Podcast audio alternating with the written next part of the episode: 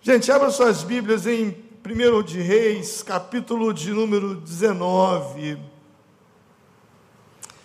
1 de Reis, capítulo 19. Esse livro que foi anunciado é um livro fantástico, ele é incrível, porque ele te ensina a relacionar com as pessoas. Você já percebeu, talvez você tenha mais de de, de, um filho. Você já percebeu, filho do mesmo pai, da mesma mãe, cada um tem uma personalidade, um comportamento. Dentro da célula, cada pessoa tem um comportamento. E nesse livro a gente trabalha como lidar com os comportamentos diferentes, como conseguir liderar esse pessoal. E é um livro que você não aplica somente dentro da célula, mas você vai aplicar com os seus filhos, você vai aplicar no seu local de trabalho, vai te dar resultado poderoso esse livro. 1 de Reis, capítulo 19, verso 19. Quem encontrou, diga amém. Partiu, pois, Elias dali e achou a Eliseu, o filho de Safate, que andava lavrando com doze juntas de bois adiante dele. E ele estava com a duodécima. E Elias passou por ele e lançou a sua capa sobre ele. Então ele então deixou ele os bois e correu após Elias e disse: Deixa-me beijar a meu pai e a minha mãe, e então te seguirei. E ele disse: Vai e volta, pois que te fiz eu? Foi, pois, voltou, pois, de o seguir e juntou e tomou a junta de bois e os matou, e com os aparelhos dos bois cozeu as carnes e as deu ao povo, e comeram. Então se levantou e seguiu a Elias e o servia. Abra agora em 2 Reis, capítulo de número 2. E sucedeu que quando o Senhor estava para levar Elias num redemoinho ao céu, Elias partiu de Gilgal com Eliseu. E disse Elias a Eliseu: Fica-te aqui, porque o Senhor me enviou, Betel. Porém, Eliseu disse: Vive o Senhor, e vive a tua alma, que eu não te deixarei. E assim foram a Betel. Então os filhos dos profetas que estavam em Betel saíram ao encontro de Eliseu e lhe disseram: Sabes que o Senhor hoje tomará o teu senhor por sobre a tua cabeça? Ele disse: Também eu sei, mas calai-vos. E Elias disse a Eliseu: Fica-te aqui, porque o Senhor me enviou a Jericó. Porém, ele disse: Vive o Senhor e vive a tua alma, que não te deixarei. E assim foram para Jericó. Então os filhos dos profetas que estavam em Jericó se chegaram a Eliseu e lhe disseram: Sabes que o Senhor hoje tomará o teu senhor por sobre a tua cabeça? E ele disse: Sei, calai-vos. E disse Elias: Fica-te aqui, porque o Senhor me enviou ao Jordão. Mas ele disse: Vive o Senhor e vive a tua alma, que eu não te deixarei. E ambos foram juntos ao Jordão. E foram cinquenta homens dos filhos dos profetas. E pararam de fronte deles. E de longe, assim ambos pararam junto ao Jordão. Então Elias tomou a sua capa e a dobrou. Feriu as águas, as quais se dividiram para os dois lados. E passaram ambos em seco. Sucedeu que, havendo eles passado, Elias disse: a Eliseu: Pede-me, o que queres que eu te faça antes que seja tomado de ti? E disse Eliseu: Peço-te que haja porção dobrada do teu espírito sobre mim. E Elias disse: Coisa difícil pedistes. Se me vires quando for tomado de ti, assim se te fará. Porém, se não, não se fará. Sucedeu que, indo eles andando e falando, eis que um carro de fogo com cavalos de fogo os separou um do outro e Elias subiu num redemoinho. Amém. Pai, em nome de Jesus, eu peço que o Senhor acrescente-me graça à leitura dessa palavra para que eu possa ministrar e que o teu Espírito tenha liberdade de agir em nosso meio e falar aos nossos corações. Em nome de Cristo Jesus, nosso Senhor. Amém. Amém. Você está pronto?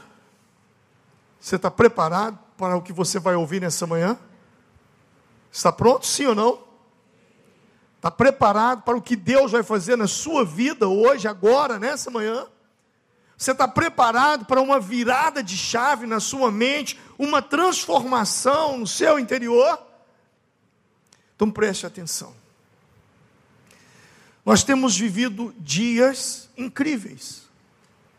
Nós somos uma geração profética. Nós estamos vivendo aquilo que a Bíblia diz, e por algumas vezes ela diz assim. E aconteceu que depois daqueles dias, lembra dessa frase? Ela se repete várias vezes na Bíblia, depois do dilúvio, e que aconteceu depois daqueles dias, com Abraão. E aconteceu que depois daqueles dias, lá em Apocalipse, e aconteceu que depois daqueles dias, algo aconteceu na terra. Algo marcou a terra. Algo mudou o contexto da terra. E depois que algo muda o contexto da terra, vem a frase: E aconteceu que depois daqueles dias. Nós estamos vivendo um momento de uma pandemia, algo que está no mundo inteiro. E essa palavra, e aconteceu depois daqueles dias, se aplica a você, se aplica a mim, a essa geração. Deus está fazendo algo incrível na terra. E depois desses dias, algo muito poderoso está para acontecer com você. Algo muito poderoso está para acontecer na sua vida, na sua casa. Por isso eu te pergunto: você está preparado? Porque um dos grandes desafios da nossa vida não são as oportunidades. As pessoas pensam, Poxa, minha vida está desse jeito porque eu não tive a oportunidade que Fulano teve. A minha vida está dessa forma porque eu não tive a oportunidade que o outro teve. Não. As oportunidades sempre virão. O grande desafio não é a oportunidade, é estar preparado para quando ela vier. Por isso eu te pergunto: você está preparado para viver o Vai acontecer isso. Vai narrar isso na sua vida. E aconteceu na vida de Fulano depois daqueles dias. E o que aconteceu? Eliseu estava, provavelmente Eliseu era um homem que orava: Deus, eu quero te servir, Deus, eu quero fazer a tua obra, Deus, eu quero. E um dia, ele era um homem do campo, ele estava trabalhando, ele estava arando a terra com os bois. E aparece ali o homem de Deus, o profeta Elias. E ao chegar Eli, Elias lança a capa sobre Eliseu. E ao lançar a capa sobre Eliseu, Eliseu entendeu que algo estava acontecendo na vida dele, que havia algo muito poderoso da parte de Deus que estava para acontecer com ele. E Eliseu diz: Deixa eu ir à minha casa, beijar meu pai, minha mãe. E Elias, e Elias lhe respondeu: Vai e volta, porque você bem sabe o que eu te fiz. E ali então começa uma jornada entre esses dois homens. A vida de Eliseu muda radicalmente. Tudo muda, ele passa a viver aquilo que ele sempre quis, aquilo que ele sempre sonhou, viver a porção dobrada do Espírito. Mas para que isso acontecesse na vida dele, para que ele entrasse naquilo que ele tanto sonhou, naquilo que ele tanto desejou, ele precisou fazer um ajuste na sua vida. Ele precisou fazer algo que eu e você precisamos fazer. Ele rompeu com o seu passado. E sabe de que forma ele rompeu com o seu passado? O texto diz que ele colocou fogo nos seus aparelhos de arar e matou os seus bois, como que dizendo: é uma nova vida, é um novo tempo. Se você de fato quer algo novo sobre a sua vida, se você de fato quer que Deus faça algo poderoso sobre você, você precisa colocar fogo no seu passado. Você precisa fechar essa porta do passado. Há pessoas que vivem com o passado como quem vive. Lá no interior de Minas a gente fala muito de assombração. Tem gente que o passado vive como um fantasma atrás dele, o assombrando. Outros vivem como, sabe aquele cachorro, não sei se você já teve a experiência de entrar na casa de alguém e se deparar com um pitbull. E esse pitbull vem com tudo para cima de você, ele dá um pulo, só que ele está amarrado com uma corrente. Ele vai avançar em você e de repente ele toma um tranco no ar e volta, porque a corrente está o prendendo. Tem muita gente assim, preso por uma corrente. Uma corrente chamada passado. Gente que não resolveu o passado. E quem não resolve o passado, deixa eu te ensinar uma coisa. Tudo aquilo que é enterrado vivo nunca morre. Mais cedo ou mais tarde aquilo retorna sobre a sua vida. Tem gente assim, e Eliseu entendeu que ele precisava resolver o passado, e a forma de resolver o passado e não cair de volta nessa tentação era colocar fogo nos seus bois, colocar fogo e se e ir para aquilo que Deus estava lhe chamando. Isaías 43, 19 diz: Vejam, eu estou fazendo uma coisa nova, ela já está surgindo. Sabe o que, me chama a atenção nesse texto de 43 de Isaías, verso 19? Deus diz: Eu estou fazendo uma coisa nova, ela está surgindo. Vocês não estão percebendo. É o que o texto diz. Até no deserto eu vou abrir caminho e riachos no ermo. Deus está fazendo algo novo na sua vida. Deus está para fazer algo poderoso sobre você. Mas se você não romper com o passado, isso não vai acontecer. Por que não? Por que não, pastor? Sabe por quê? Porque Jesus disse que vinho novo em odres velhos se rompem os odres. O mesmo ocorre quando você tenta entrar no futuro sem resolver o seu passado. Sabe o que você faz? Você transforma o seu futuro numa extensão do seu passado. E é isso que muita gente está vivendo. Tem muita gente hoje que está transformando o futuro deles numa extensão do passado. Virada de ano, vem para o culto, culto da virada, porque nós vamos fazer votos, nós vamos fazer, é, vamos traçar metas, vamos. E aí, dois meses, um mês depois, o que era o futuro glorioso, grandioso, maravilhoso, algo que eu tinha tanta expectativa, nada mais é agora do que uma extensão do passado. É, eu sei que nós estamos vivendo o último dia de janeiro, mas tem gente que ainda não saiu de 2021. E pior, tem gente que está lá em 2020, em pleno janeiro de 2022. Por quê? Não rompeu com seu passado. E Eliseu, ele entende isso que para não tornar o futuro uma extensão do passado, ele precisava colocar fogo naquela situação. Outros estão, estão receiosos, estão com medo, não sabem o que virá, e ficam tentando entender o que vai acontecer, e, e alguns Pastor, ore por mim para que Deus, eu tenho que tomar uma decisão e eu preciso de detalhes e Deus não me mostra. Parece que eu não tenho clareza do que vai acontecer. Deixa eu te dizer algo. Não espere detalhes.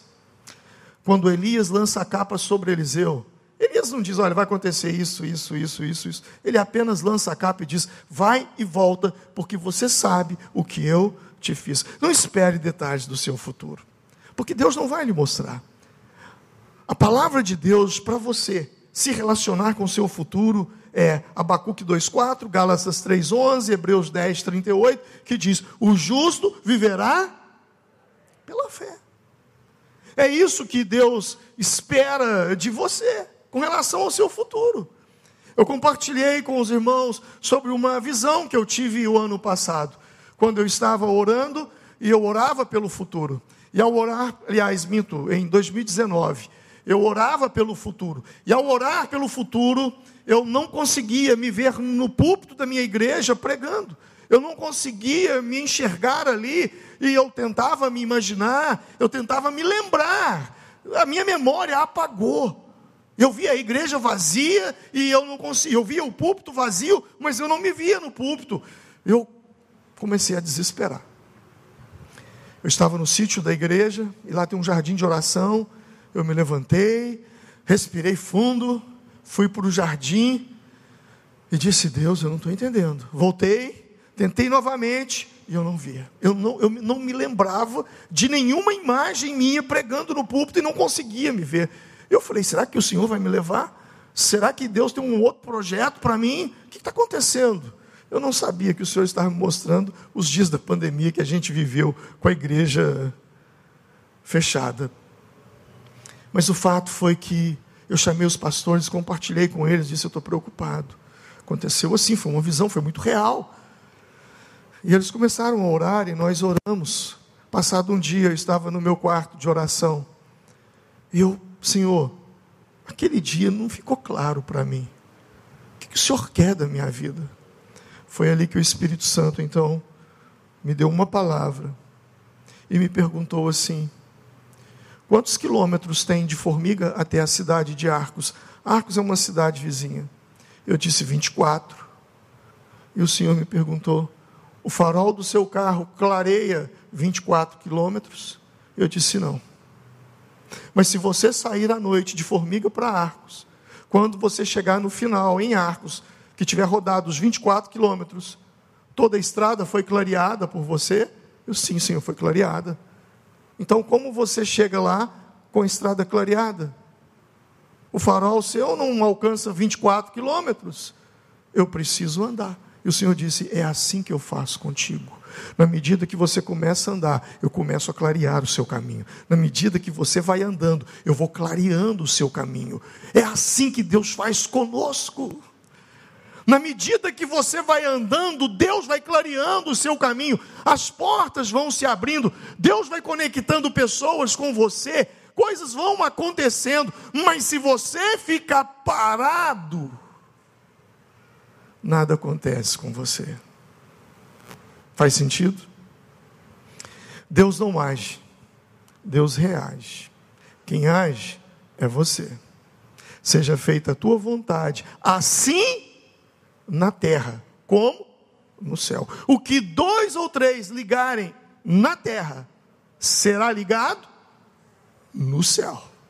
Primeiro você move, primeiro você toma atitude, primeiro você age Moisés diante do Mar Vermelho. Estava orando.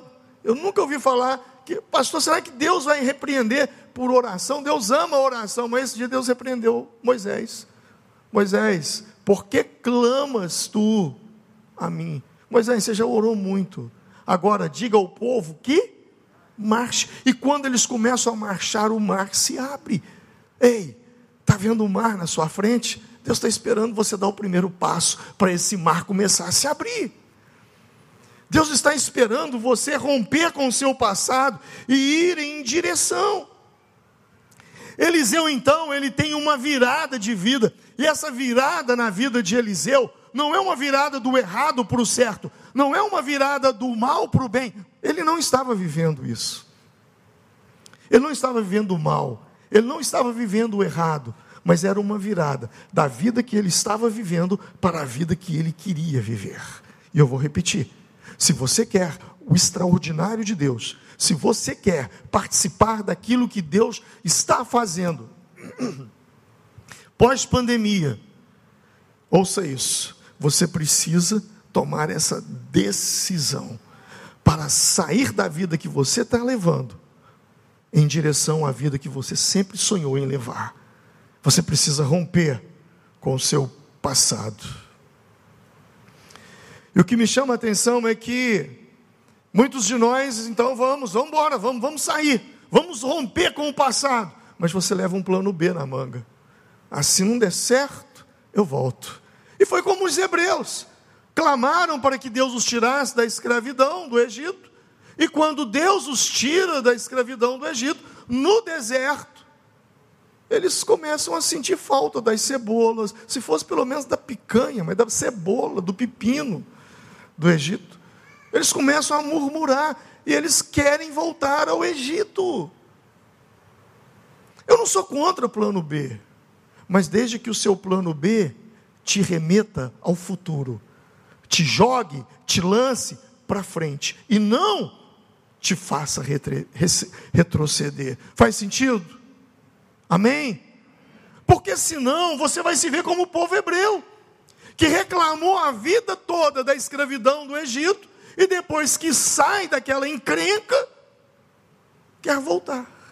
E aquilo que era escravidão, não, não era tão ruim assim. A gente era escravo, mas tinha cebola. A gente era escravo, mas tinha pepino. A gente era escravo, mas tinha os alhos do Egito. De repente, aquilo que você orou tanto para sair, para se libertar, para deixar, de repente, está você dando um jeito de amenizar aquilo. Você já percebeu que quando a gente vai falar do pecado da gente, a gente dá um jeito de, de amenizar? Não, é só um cigarrinho, é só uma pinguinha, só uma cervejinha. Não, eu não, você já percebeu que a gente sempre dá um jeito de colocar no dia minutivo, para que a gente se adeque, para que a gente se sinta confortável naquilo que a gente sempre quis sair, deixar. Nós não queríamos aquilo mais para a nossa vida. Não, foi só uma briguinha, é só uma fofoquinha. O seu plano B pode existir, mas não que ele te faça retroceder, mas que ele te empurre para que ele te leve para frente. Então ele, Eliseu vai. Ele vai com Elias. Na verdade, ele vai, ele não foge. Existe uma diferença entre ir e fugir. Eu não sei de onde você está saindo, se é de um relacionamento, se é de um trabalho, se é de uma cidade, se é de uma igreja, se é de uma célula, mas a pergunta que eu te faço é: você está indo ou você está fugindo? Porque uma coisa é ir, outra coisa é fugir. Quem vai, sabe para onde vai, mas quem foge, não sabe para onde foge. Foi assim que aconteceu com Agar a serva de Abraão e Sarai. O texto de Gênesis 16, 7 e 8 nos fala que ela se encontra com um anjo no deserto, perto de uma fonte, no caminho de Sur, e o anjo pergunta: Agar, serva de Sarai, de onde você vem?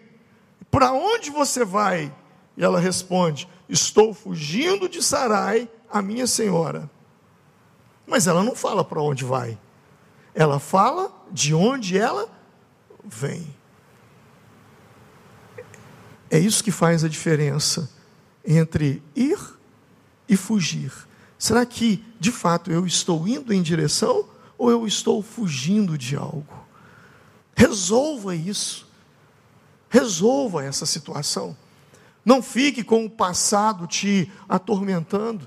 Não fique com o, com o fantasma desse passado, porque tudo aquilo que é enterrado vivo nunca morre. Mais cedo ou mais tarde, aquilo vai aparecer novamente e vai te assombrar para te destruir. Mas Eliseu, ele sabia de onde vinha e ele sabia para onde ia.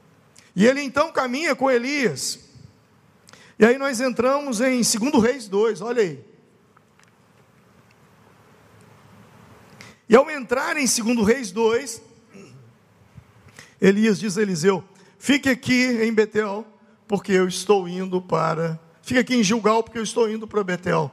E Eliseu disse: Vive o Senhor e vive a tua alma, que eu não te deixarei. O mesmo aconteceu em Betel. Fique em Betel, que eu estou indo para Gilgal, para Jericó. Vive o Senhor e vive a tua alma, que eu não te deixarei. E o mesmo episódio acontece em Jericó. Fique em Jericó, porque eu estou indo para o Jordão. Eliseu não para. Eliseu não para. Elias tenta fazer com que Eliseu parasse, mas ele não para. Por que, que ele não para? Porque ele tinha conhecimento, ele sabia para onde ele estava indo. E gente que não está fugindo na vida, gente que sabe para onde vai, ele não para. Eu sei que Elias era o grande profeta, e, na minha opinião, é um dos que eu mais admiro no Antigo Testamento. Mas eu também sei de uma coisa, Elias, era complicado. Por quatro vezes, você já parar para pensar nisso? Por quatro vezes ele demitiu Eliseu. Vai embora, vai embora, fica que eu estou indo embora, pode ficar. Mas ele, eh, quem sabe, quem sabe o que quer e quem sabe para onde está indo, não desiste diante dos problemas. Ainda que seja a rejeição. Se Eliseu fosse um, uma pessoa que não tivesse um passado bem resolvido, se ele ainda trouxesse consigo o peso da rejeição que muitos de nós trazemos dos nossos pais, de situações, todos nós em algum momento na vida fomos rejeitados. Eu já fui muito rejeitado quando eu era criança. Eu ia jogar bola, eles falavam: não, do meu time você não joga, do meu time você não joga. Eu tinha que ficar lá assistindo os meninos jogar. Bom, essa rejeição a gente leva tranquilo, mas existem outras rejeições. Se Eliseu fosse uma pessoa que não tivesse o seu passado bem resolvido, ele se sentiria rejeitado por Elias. Quer saber de uma coisa? Não volto mais nessa igreja, não volto mais na célula do Elias, não dá para andar com esse cara, ele é complicado. Mas Eliseu permanece firme, ele não para. Ele não para.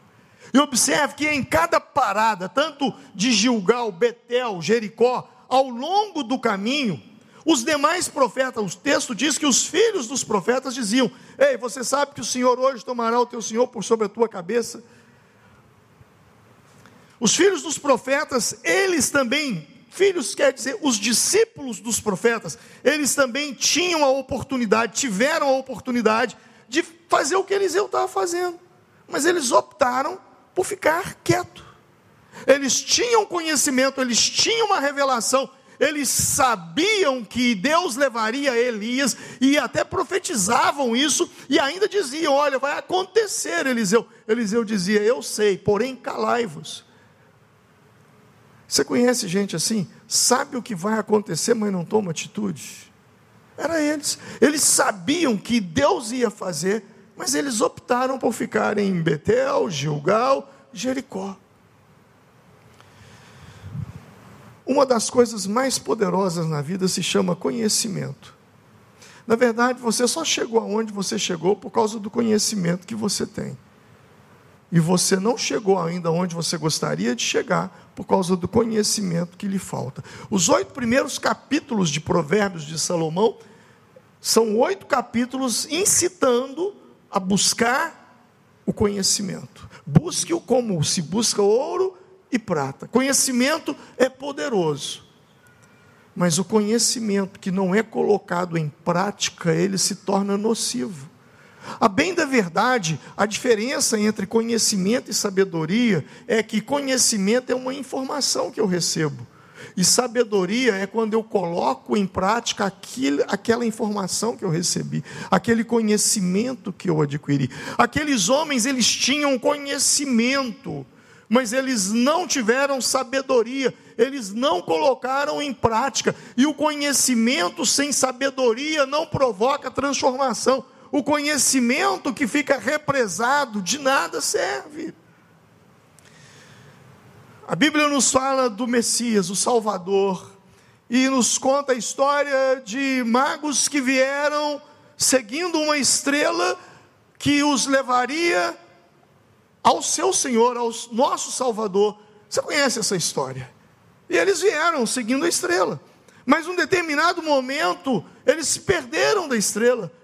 E eles então foram para Jerusalém, disseram: Jerusalém é a cidade do grande rei é a cidade de Deus, e lá nós vamos adquirir esse conhecimento, vamos procurar saber se tem algo que se fale dessa, dessa estrela. E o texto diz em Mateus 2 que eles então entram em Jerusalém e eles vão buscar conhecimento nos doutores da lei. E ao buscar conhecimento, ao se encontrar com os doutores da lei, eles narram a história. Estávamos em busca de uma estrela, mas ela desapareceu. Vocês sabem alguma coisa? De onde nascerá o Salvador? Eles conheciam as Escrituras e eles dizem: sim.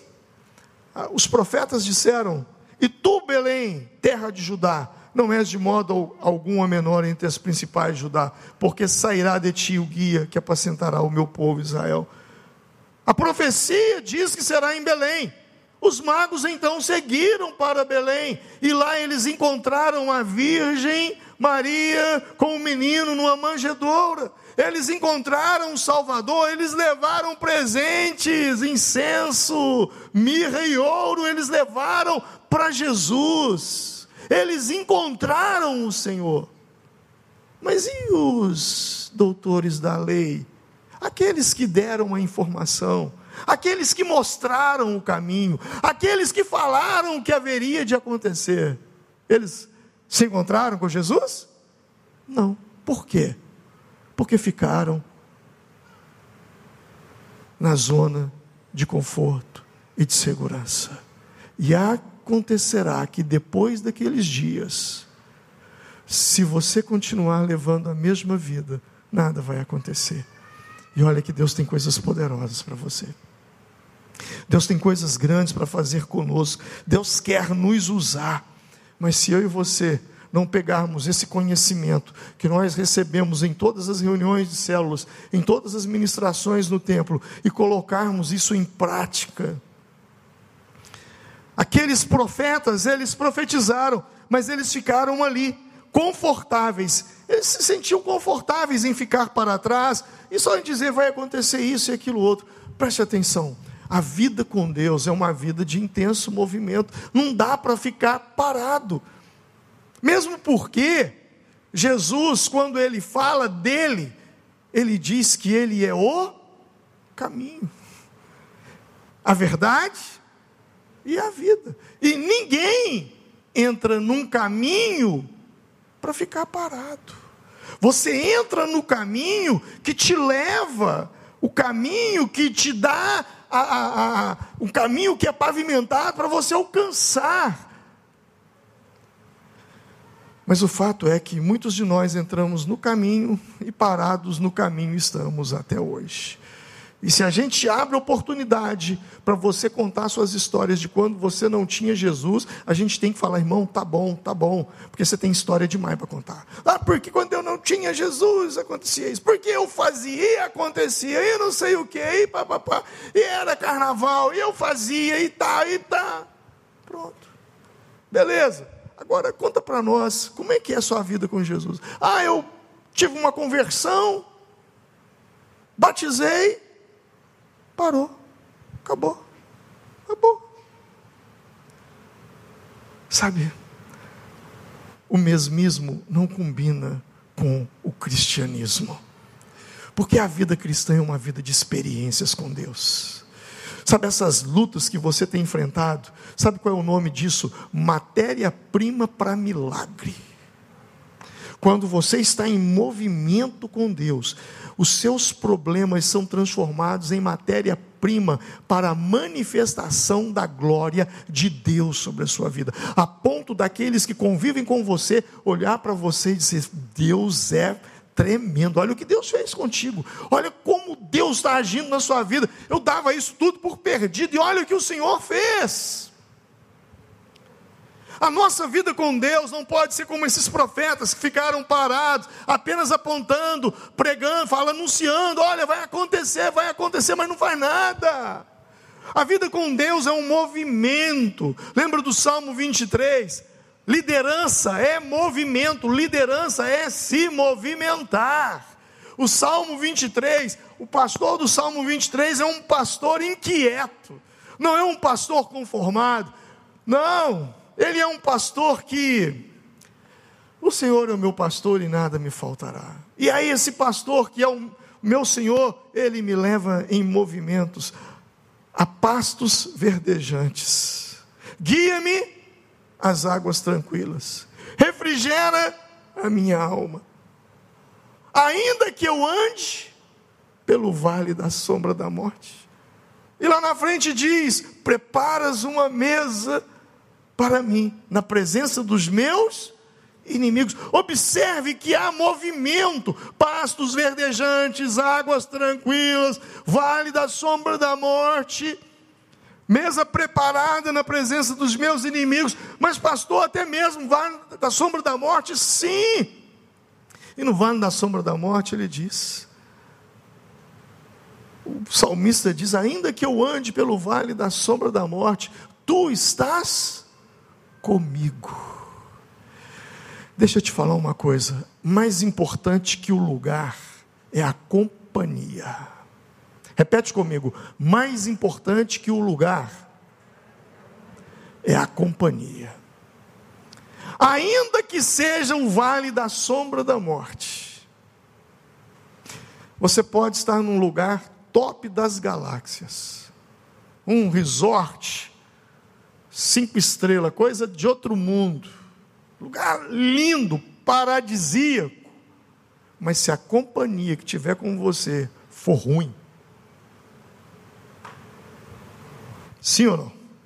Você pode estar num lugar muito ruim, ainda que seja o vale da sombra da morte, mas se a companhia for boa, tu estás comigo. Quando você começa a se movimentar na sua vida espiritual, quando você entra nesse processo de crescimento, eu não posso me deter em simplesmente ter aceitado a Jesus, não, eu preciso batizar. Ei, me batizei, e agora? Não para no batismo, Deixa Deus usar sua vida. Deus quer te liderar, quer ver você liderando o céu. Deus quer que você tenha experiências e experiências com céus aqui na terra. Mas você precisa estar em movimento. A minha pergunta é: onde você parou? E por que parou? Ah, pastor, eu estou indeciso. A indecisão não é uma boa decisão. Quando Elias pergunta, Elias conversando com Eliseu: O que você quer que eu faça com você, Eliseu? Eu quero porção dobrada do teu espírito. Sabe, essa pergunta me remete lá em Mateus, em Marcos, se não me falha a memória, Marcos, não sei se é Marcos 10. O cego Bartimeu, lembra daquele cego? Jesus se encontra com ele saindo de Jericó, e Jesus lhe pergunta: O que queres que eu te faça? E ele, diga, ele diz: Eu quero ver. E o Senhor diz: seja feito conforme a tua fé. Ele é curado. O que, me, o que fica na minha mente é: o que queres que eu te faça? Como assim, Jesus? Jesus estava cansado de saber que aquele cego queria enxergar.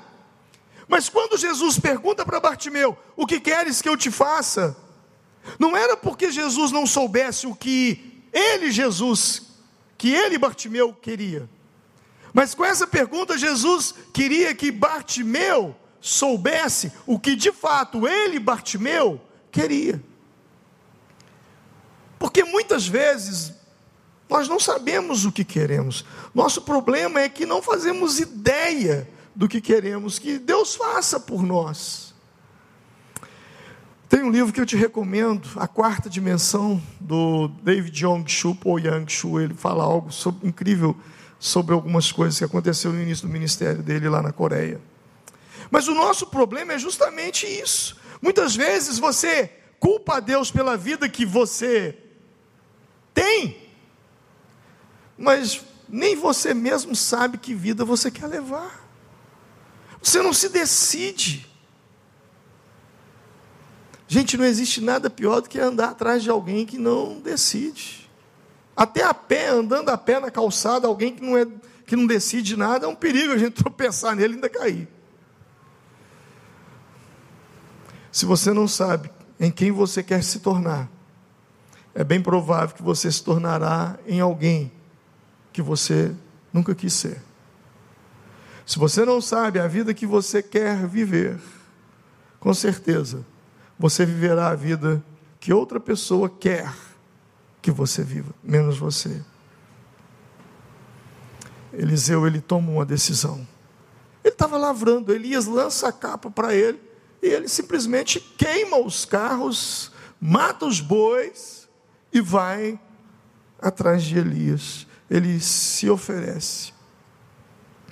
Eliseu se ofereceu. Isso se chama voluntariado.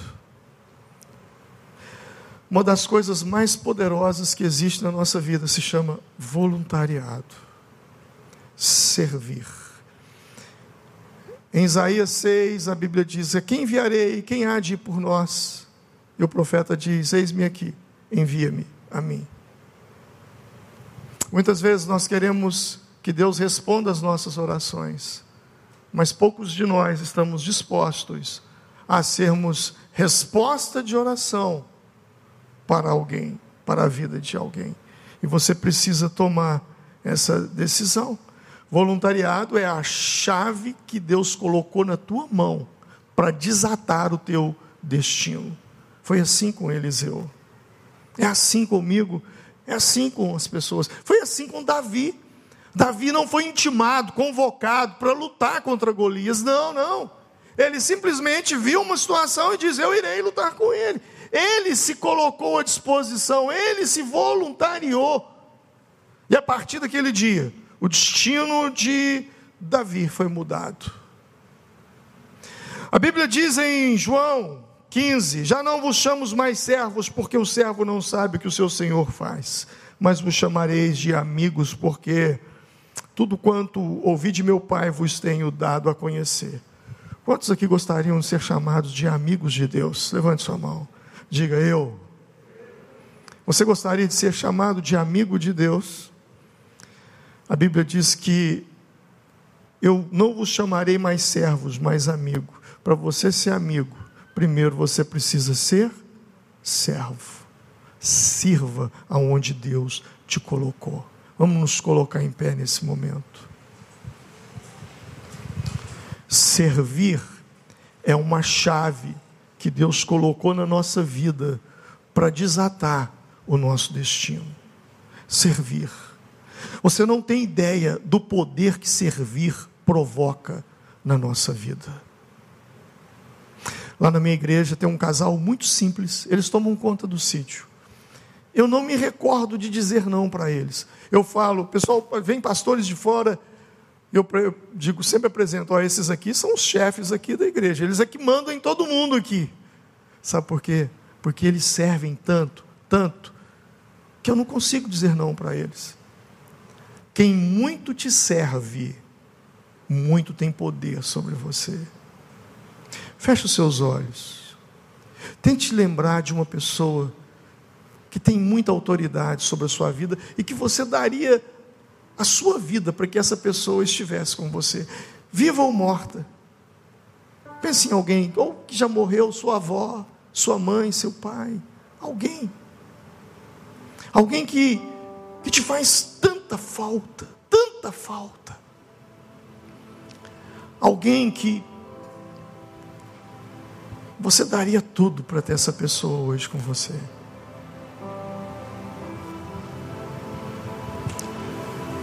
Eu não sei em quem você está pensando,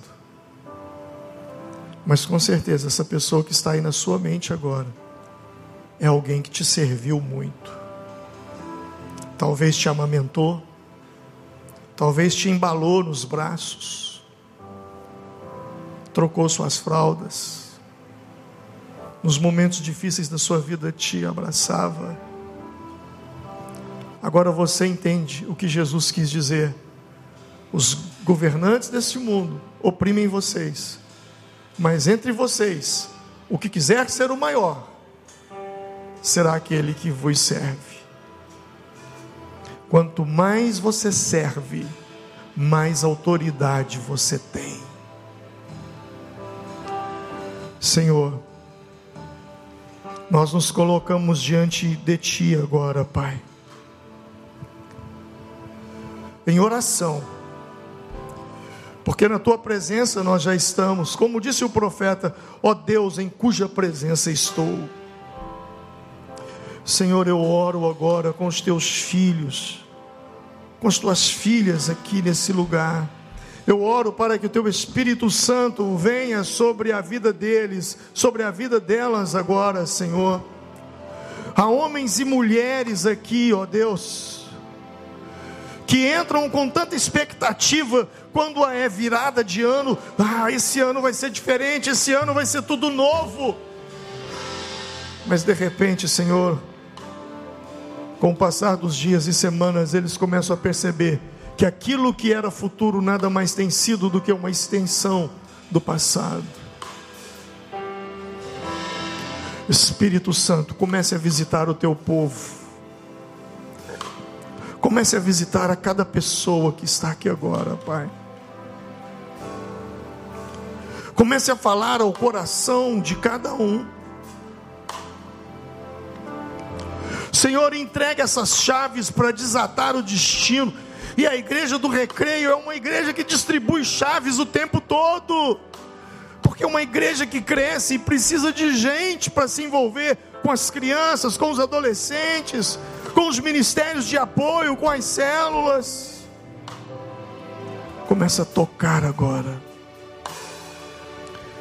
com seus olhos fechados. Essa palavra falou com você nessa manhã. Qual foi o momento dessa palavra que mais tocou em você nessa manhã? Eu vim aqui hoje como boca de Deus para a sua vida, porque o Senhor queria que você ouvisse isso. Pastor, essa, foi, essa palavra foi para a minha vida. Eu quero tomar essa palavra e eu quero lançar os meus pés em 2022 sobre essa palavra.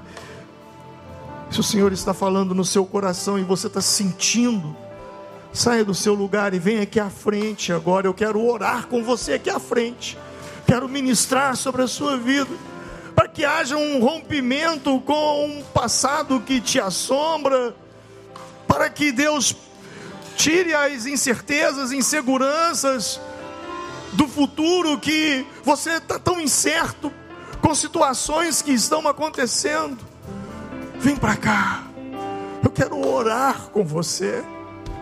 Eu sinto a graça de Deus nesse lugar. Eu sinto a presença do Espírito nesse lugar.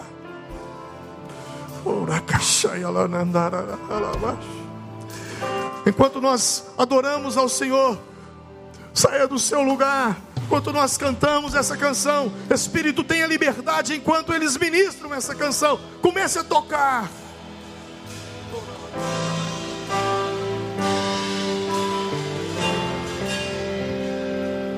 Ele abriu mão de sua glória, sangrou no madeiro por mim, me conectou, salvou e curou.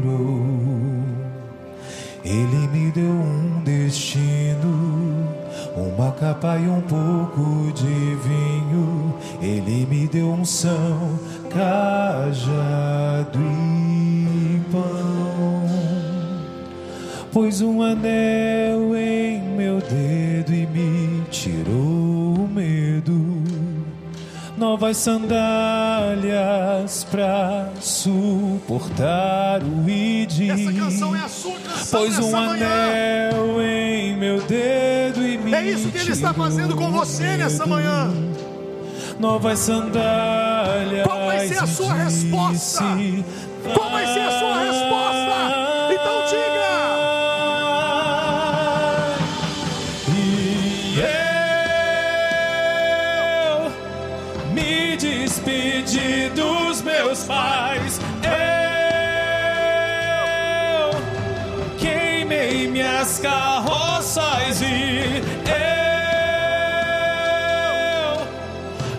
Afundei meus barcos no cais.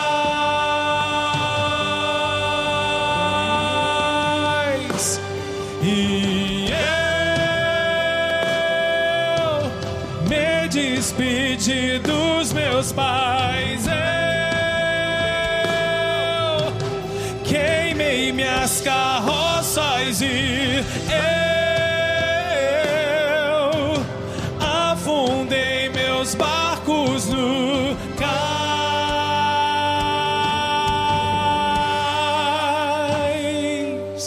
Espírito Santo, Pra onde eu irei? Eu sei que tu estás aqui. Se eu não tenho pra onde voltar, Tu conheces, só tenho você, Deus. tu conheces cada uma dessas pessoas. de vida eterna, pra Ore onde eu irei?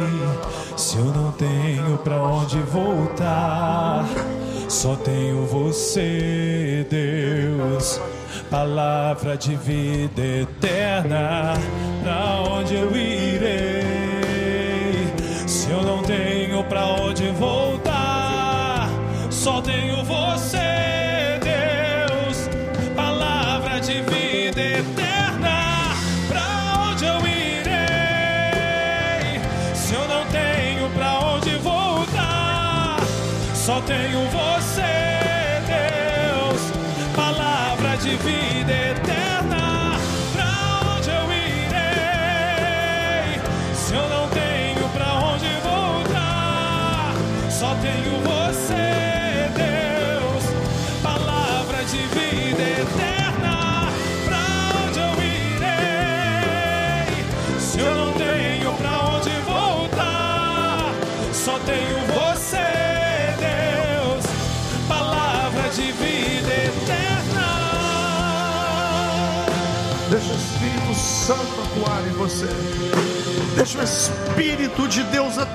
você, atuar em seu coração.